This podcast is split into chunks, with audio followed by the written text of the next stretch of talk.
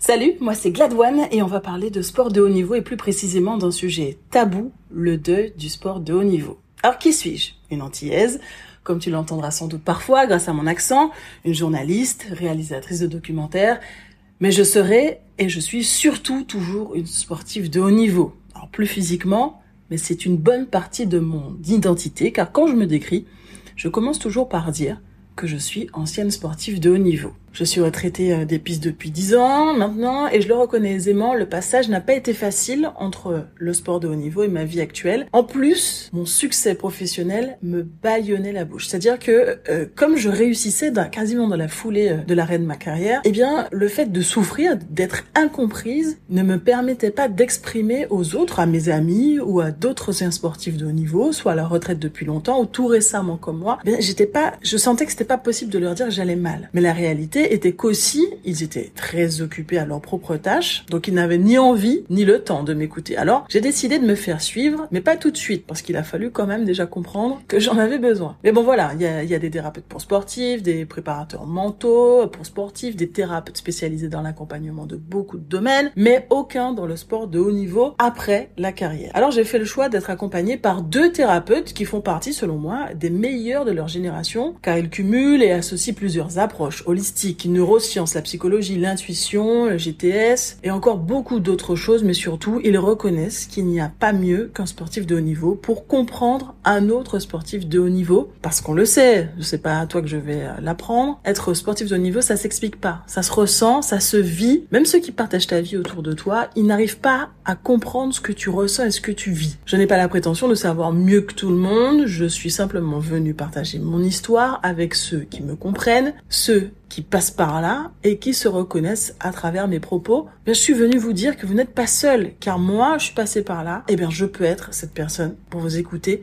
Et si vous n'avez rien à dire, bah, vous pouvez simplement m'écouter.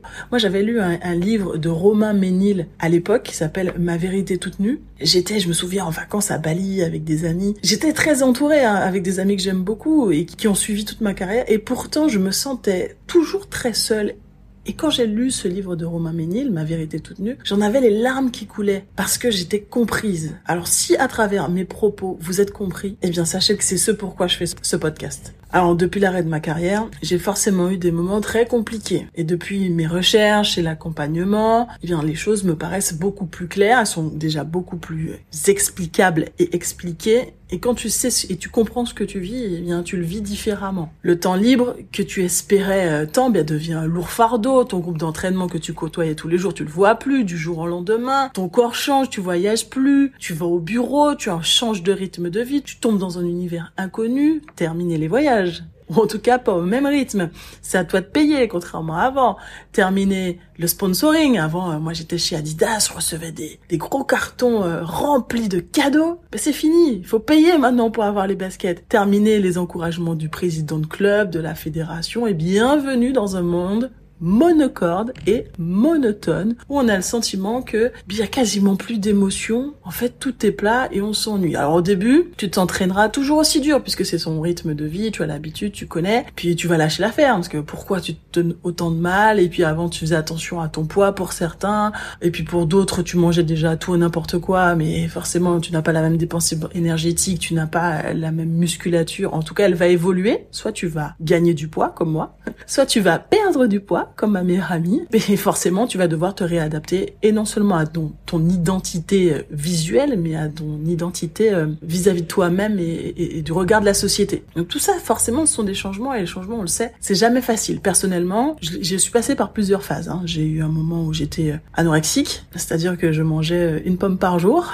sans que ma meilleure amie s'en rende compte alors qu'on vivait ensemble. Tu trouves toujours de beaux prétextes c'est un ami qui m'a sauvé en pensant que j'avais euh, j'avais un chagrin d'amour et euh, je suis passée par un autre une autre phase, un autre moment où euh, je me suis mise à, à boire beaucoup d'alcool la bonne petite bouteille de rosé. Alors, j'habitais juste à côté d'un supermarché, donc j'achetais une seule bouteille de rosé en me disant demain, c'est bon, j'arrête. Eh bien non, comme le magasin fermait à 22h, j'avais largement le temps de rentrer du boulot, d'aller acheter ma petite bouteille, de me la boire toute seule. Au début, tu te dis, oh, ce soir, je vais boire qu'un verre. évidemment, tu finis la bouteille. Tu finis par envoyer des messages que tu ne souhaites pas envoyer. Tu finis par appeler des gens que tu ne souhaitais pas appeler pour leur dire des trucs pas forcément très sympas. Évidemment, conséquences sur le physique, vu le cycle infernal, conséquences sur ton niveau de confiance en toi jusqu'au jour du déclic. Et au fur et à mesure des accompagnements et de mes recherches, j'ai appris sur la petite mort du sportif de haut niveau et sur le deuil à faire. M'en suis sorti aujourd'hui, je vais pas te mentir, non. Est-ce que je vais mieux? Oui, car j'ai trouvé les clés au fur et à mesure. Et c'est la chance que j'ai d'avoir combiné les approches, de pouvoir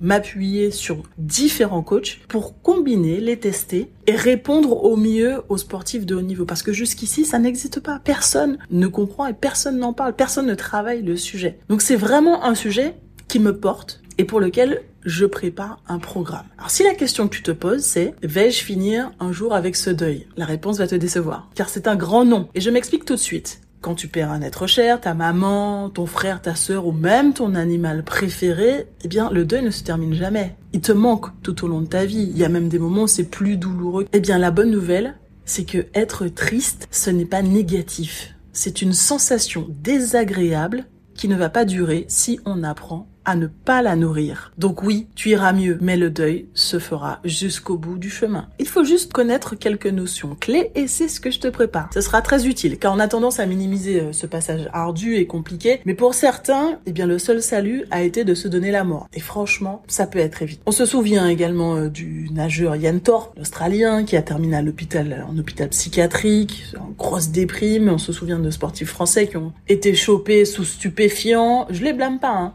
Car quand on voit pas la lumière, eh bien on essaie de la trouver en fait. Et cela peut avoir des conséquences dramatiques. Pourtant, les solutions existent. On en parlera dans d'autres podcasts. Merci de m'avoir écouté. Si tu as des questions, n'hésite pas à me les poser sur l'Instagram ou sur vanessa.gladon.gmail.com. On discute, c'est gratuit. Si tu veux aller plus loin, si tu veux trouver des clés, ben, ne bouge pas, continue à écouter et on va pouvoir avancer euh, côte à côte. Je te propose de faire partie de ta team d'être dons teammates